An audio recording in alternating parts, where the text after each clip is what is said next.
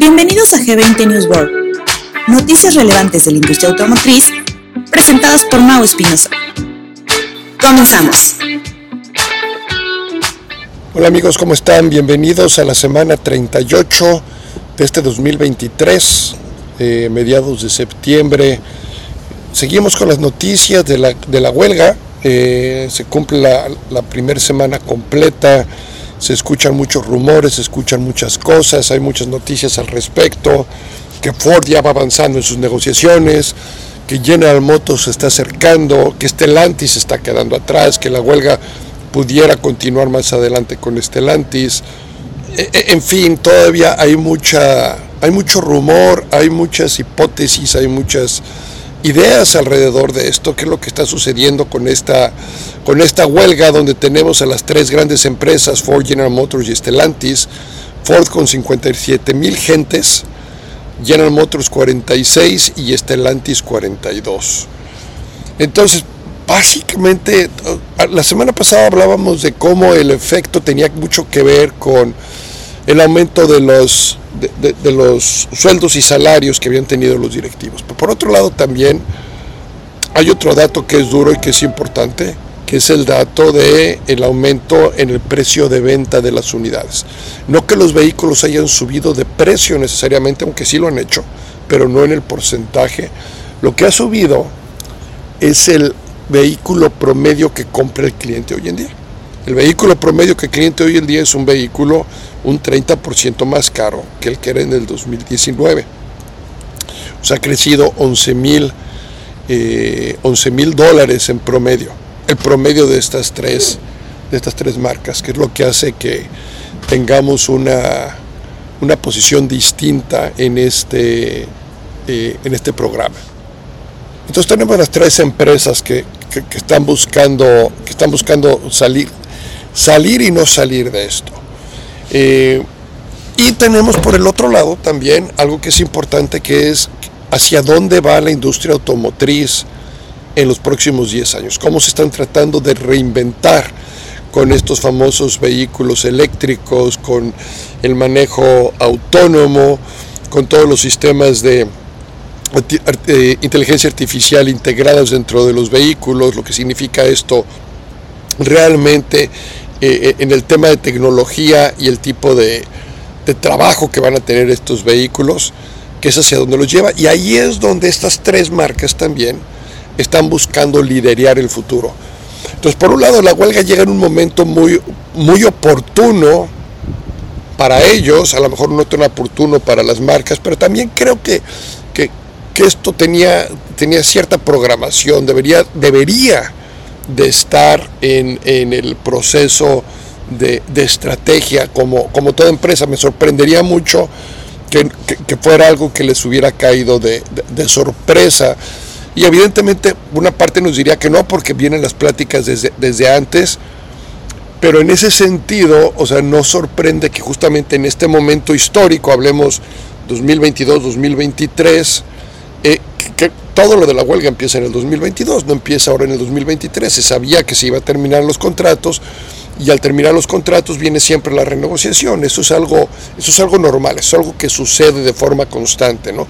Está por venderse un contrato, pues tenemos que renegociar y en esa renegociación entran todos estos elementos de, por un lado, voltear a decir, oye, a ver, tus directivos han crecido un 40% sus ingresos.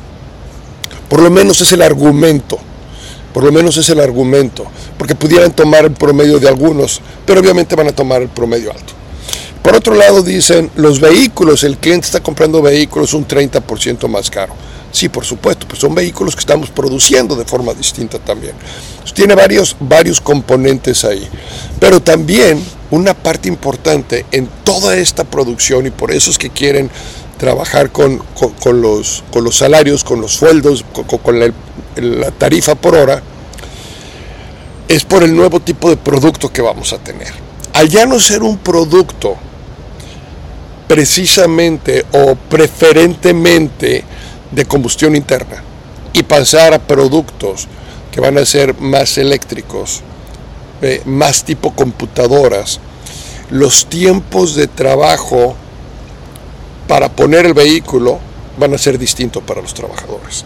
El trabajo de, el trabajo de hoy en día de estos eh, em, eh, empleados en las fábricas va a tomar una, una, ruta totalmente distinta, porque ahora tenemos todo lo que es la manufactura, la manufactura de los chips, y los chips vienen, y más allá de hacer carros, estamos haciendo computadoras con, con ruedas, si me permiten la expresión. Luego viene todo lo que es la automatización y el, eh, el customization, o sea, el, hacerlo al, gusto del cliente. Y eso también va a cambiar en, lo que va a ser la manufactura de los productos. Entonces, no nada más es lo que está sucediendo eh, ahorita, ahora, lo que ha venido del pasado hacia el día de hoy, sino hacia dónde se va como industria y evidentemente el sindicato dice, oye, cuidado, aquí hay, que, aquí hay algo grande que tenemos que analizar aquí hay algo que tenemos que voltear a ver porque no vamos a seguir funcionando igual hacia adelante. Ese es un hecho. Hacia adelante no vamos a seguir funcionando igual. Entonces, a lo mejor esas 40 horas que teníamos que trabajar ahora, aunque queramos trabajar, no van a estar disponibles por el tipo de, producto que se va a crear. Y por eso es también que dicen, bueno, vamos a, vámonos a las menos horas, que tiene que ver con otros elementos también de, de una mejor forma de vida en términos generales. Ahora, ahora no es más el esquema de compensación lo que se busca, sino es un esquema completo de bienestar para el empleado. ¿no? Es un esquema de bienestar para el empleado, donde la compensación es una parte, pero también el tiempo familiar es otra parte, el tiempo de preparación es otra parte. O sea, varios factores que se están tomando en consideración hoy en día, donde realmente es el, el punto fino de toda esta negociación que se está haciendo y que bueno, eh, habrá, que, habrá que ver este, para dónde va. ¿Qué significa esto en las agencias automotrices? Porque es importante saber que una cosa es lo que está sucediendo a nivel de manufactura y otra cosa es lo que está sucediendo a nivel del distribuidor. Y evidentemente las agencias automotrices van a permanecer abiertas, no se van a cerrar. Eh, definitivamente va a haber, a lo mejor, en este momento no hay problema de producto, en este momento sigue existiendo producto, ojo, eh, no todas las fábricas cerraron, quiere decir que algunas siguen produciendo. Y en términos generales, esas que siguen produciendo, pues siguen generando el producto. Entonces a lo mejor van a empezar a tener una contracción de algunos de los productos, pero no necesariamente de todos. Y en ese sentido también vamos a voltear a ver que las agencias de autos nuevos seguramente van a empezar a, o deberían de empezar, a, pues, sobre todo aquí en Estados Unidos, eh, deberían empezar, o ya lo están haciendo, eh, incrementar su inventario en vehículos seminuevos, por vía de mientras. Ahora, ¿pueden, ¿pueden los vehículos aumentar en precio? No necesariamente aumentar en precio, pero sí mantener precios de lista regresar un poco a esta etapa eh, post-COVID, donde veíamos poco descuento, poco incentivo. ¿Por qué? Porque hay poco producto. Entonces no es necesario eh, castigar los precios, castigar el producto. Eh, y, eso es lo que seguramente, seguramente va a suceder. Ahora, caso extremo, cerrarían todas las fábricas. No creo que vayamos a llegar ahí. Eh, realmente no creo. Yo creo que esto se resuelve en las siguientes dos o tres semanas. Sí se va a estresar. Definitivamente se va a estresar. Yo creo que el primero que va a salir de la negociación va a ser Ford. O sea, Ford va a ser el primero en terminar de hacer su negociación porque la tiene más fácil en términos generales dentro de su contrato. Este, y como les decía, luego será lo que dicen los expertos. Yo por lo que leo y por lo que veo, yo creo que General Motors y Stellantis van a llegar al mismo tiempo a un acuerdo con, con, la, con la unión o con el sindicato. Ford yo creo que sí llega a un acuerdo más rápido y eso va a generar un precedente para las otras dos eh, marcas o las otras dos empresas. Este, pero va a llegar ahí. Ahora, decir, si tú que me estás escuchando eres un cliente y te está, estás buscando un vehículo, este es el momento para aprovechar los vehículos que están, porque si no, luego vas a tener que esperar más. Seguramente vamos a ver una contra, eh, eh, una vez más esa contracción en producto donde, donde a lo mejor no lo va a ver, estamos hablando de Estados Unidos, yo creo que en otros países no se va a ver tan fuerte, pero este, eso es lo que, e, es, es hasta donde me voy a meter en lo que es la huelga. Yo creo que hay que darle, a lo mejor ya para finales de, de mes, podamos visualizar un poquito mejor cómo van las cosas. La primera semana era lógico esperar que cada quien fuera a tomar sus posiciones en los dos lados. Es una situación normal en negociación. Vamos a poner dónde estamos, qué es lo que buscamos y nos vamos a ir a los extremos. Y poco a poco vamos a ir encontrando, vamos a ir cediendo en algunas. Ambas partes ya saben muy cercano dónde quieren cerrar la negociación. Saben que no están los extremos, está algo más en el, en el centro, a lo mejor más cargado eh, esa decisión entre el centro y el lado del sindicato este, que entre el centro y el lado de la manufactura, que ha sucedido en el pasado también, y, y, las empresas de manufactura lo saben también, les queda muy claro que van a tener que irse hacia este lado del sindicato y encontrar algo que esté entre la mitad y lo que pide el sindicato. Ya empieza a ver las ofertas, ya empiezan a ceder eh, en, cuanto, en cuanto a las horas, pero una vez más lo que se está viendo en general es este paquete de bienestar para el empleado. Eh, con todo y todo, bueno, la, economía va a seguir de, la industria automotriz, está teniendo un año formidable. Con todo y todo esto, las predicciones este, para, para el cierre del año siguen manteniéndose en 15.5 millones de unidades. No creemos que, esté por abajo de eso. Hay algunos que dicen que 15.7. Con todo, con todo y huelga, el peor escenario lo ven en 15 millones de unidades. Entonces, este, esto, eh, esto nos quiere decir mucho para el cierre del año y no vamos a llegar evidentemente al cierre del año sin inventario, no lo creo. Ahora, ¿qué fuerzas existen también detrás de esto? Porque hay fuerzas económicas que, exigen, eh, que, están detrás de esto, ¿no? Y una de ellas es el refinanciamiento de las hipotecas. Y esto es importante porque fíjense, el 62% de todas las hipotecas que están debajo del 4% o entre el 4% y el 24% o abajo del 3% están refinanciando. Este, este refinanciamiento masivo del 2021 al 2022, perdón, dejaron de refinanciar. Entonces, en este, en este momento que no se están refinanciando estas, estas casas, estas hipotecas, ¿por qué? Porque las tasas siguen altas, entonces no tiene sentido refinanciar cuando era algo que se acostumbraba a hacer, entonces empieza a ver también disponible de esos clientes para ir y este, cambiar de vehículos, comprar vehículos. ¿Por qué hablamos de ese disponible? Muy importante. Si tú compraste una casa con el 5.25 antes, si pudiste refinanciar antes de que empezara este aumento al 3.25, tú estás generando entonces un extra de, flujo mensual, desde, desde que refinanciaste. En este momento, todos los que querían refinanciar, que están pagando una hipoteca, esos son los que están fuera, pero muchos de los que se alcanzaron a refinanciar desde antes están teniendo en este momento una ventaja. Ahora, por otro lado, también los sueldos y salarios en Estados Unidos andan un 10 por, en general, andan un 10% arriba contra el 2020. Y este este 10% arriba, entonces también está generando un, eh, un ingreso adicional a la, a la, persona, vamos a poner en un, en un sueldo anual de lo que es el sueldo anual de 100 mil dólares, estas personas hoy en día están teniendo alrededor de eh, el 10% o, o, o 10 mil dólares adicionales al año por estos aumentos naturales. Y, ahí pueden hacer la escala, luego con 100 mil dólares porque es la parte más fácil de verlo.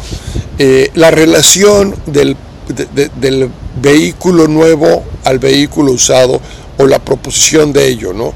Nosotros veíamos que en el 2019 el precio promedio de un vehículo nuevo era de 36 mil dólares contra un vehículo usado de un año, usado de un año, modelo, modelo anterior, el precio promedio del modelo anterior era de 23.500 dólares, una diferencia de 13.000 dólares.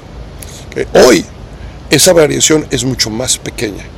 Hoy el precio promedio de un vehículo nuevo es de 47 mil dólares.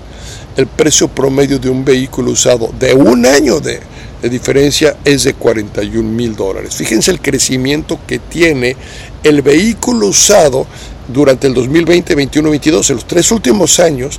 El vehículo usado ha crecido de 23.500 a 41.000 dólares, mientras que el vehículo nuevo creció de 36 a 47, es decir, el vehículo nuevo crece más o menos 11.000 dólares, números cerrados, y el vehículo usado crece más o menos 18 mil dólares, 17 mil dólares. O sea, el crecimiento es muchísimo más grande, mientras la diferencia que existía en aquel entonces, claramente decir voy a comprar un vehículo seminuevo de un año de antigüedad, porque es una diferencia de 13 mil dólares contra uno nuevo, o sea, es una diferencia que, que sí es significativa. Hoy la diferencia es de 6 mil dólares. Entonces, esto también, eh, esto también es una causa que está, que está ayudando a que el cliente, bueno, voltee, a ver el, vehículo, el vehículo nuevo. Se va a mantener esta relación, o sea, esta proposición de, de niveles de precios entre el nuevo y el usado. Yo creo que pues, estamos viendo poco a poco que el nivel del usado gradualmente está disminuyendo. Yo creo que se va a tener que establecer por ahí de los 37.500, 38 mil dólares, va a tener que bajar. Eh, no creo que vaya a subir en este momento la proposición tampoco del precio de venta del vehículo nuevo. Eh, ya es significativo el número donde está, de acuerdo a los ingresos de la media y a lo que debería de ser la referencia entre tu ingreso promedio anual contra el vehículo o el pago que, vas a tener por tu vehículo, porque recordar que la gran mayoría de los vehículos, el 90% de ellos o poco más, se compra a través de financiamiento, algún tipo de alguna forma de financiamiento.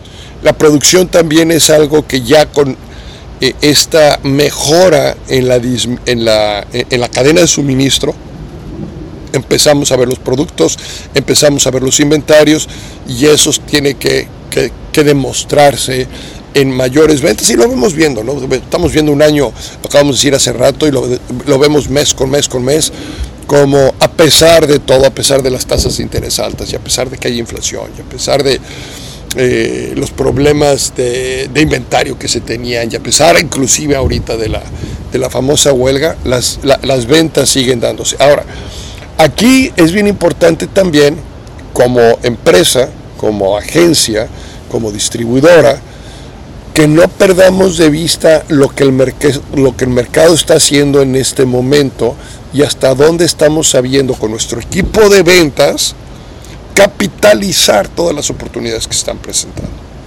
Porque es importante.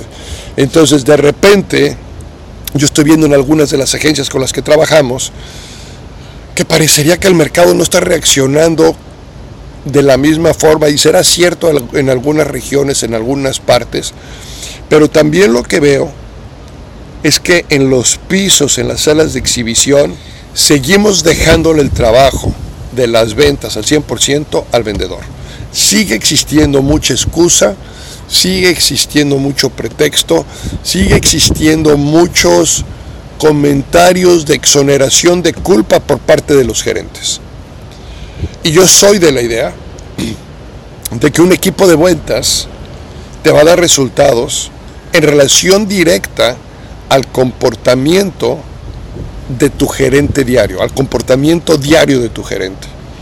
No necesariamente a tu plan de trabajo, no necesariamente a los objetivos que hayas trazado, pero sí directamente proporcional al comportamiento de tu gerente, de tus líderes en, dentro de ventas. Es, el comportamiento es lo que va a hacer que tengas un mejor resultado de forma constante, pero tiene que ser un comportamiento constante, tiene que ser un comportamiento congruente con la persona, tiene que ser su forma, su narrativa, su estilo, sus pláticas, su forma de motivar, su forma de enfocarse a los objetivos, él a sus objetivos y hacer partícipe a su equipo, hacer partícipe a su, gente. Yo creo que ahí es donde, donde podemos encontrar eh, grandes resultados si trabajamos fuerte con, con nuestro equipo.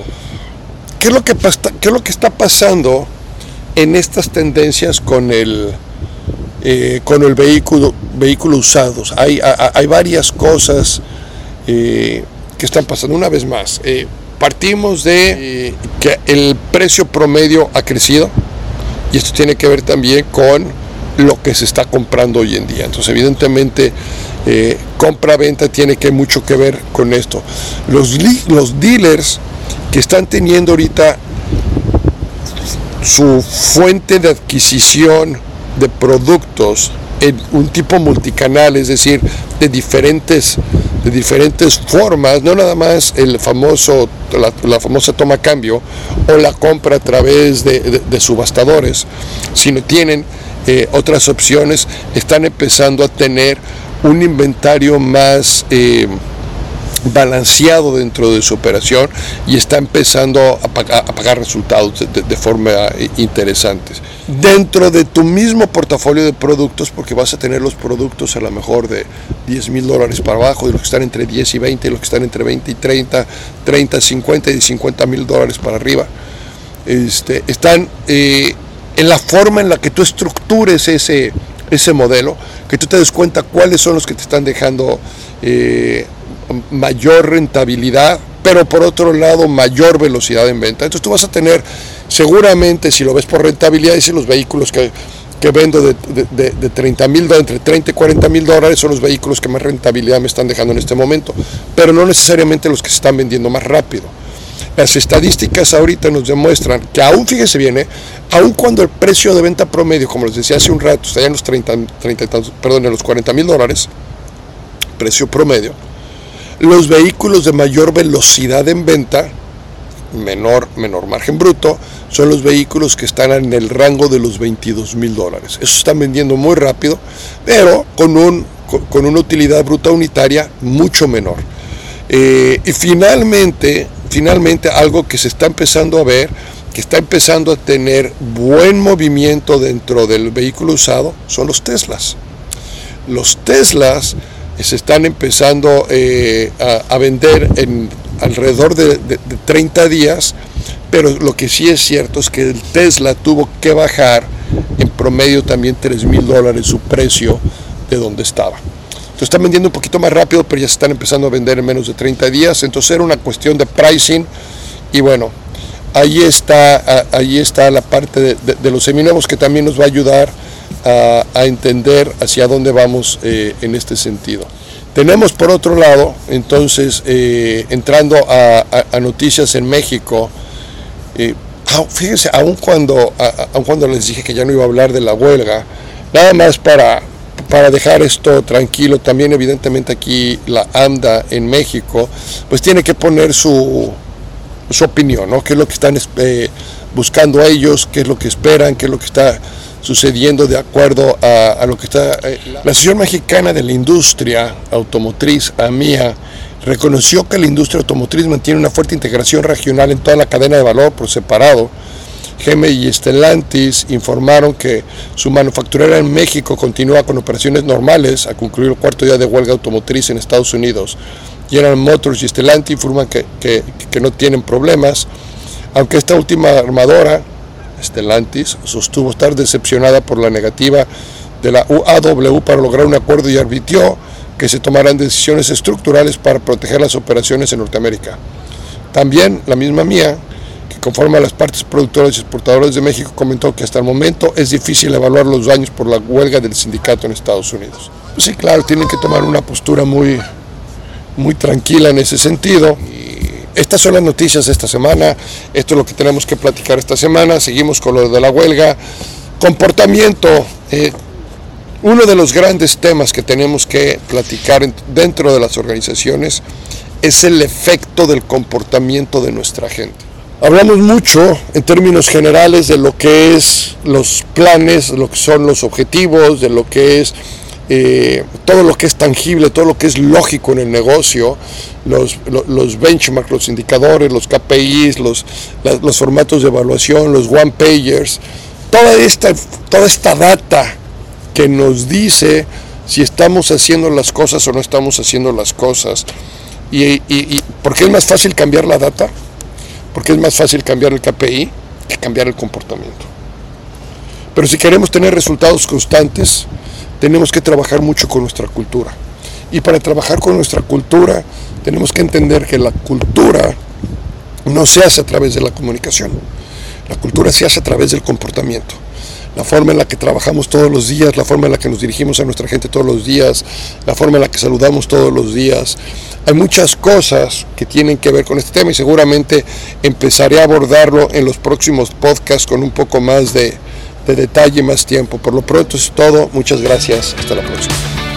No te pierdas el próximo episodio de G20 News World, todos los lunes.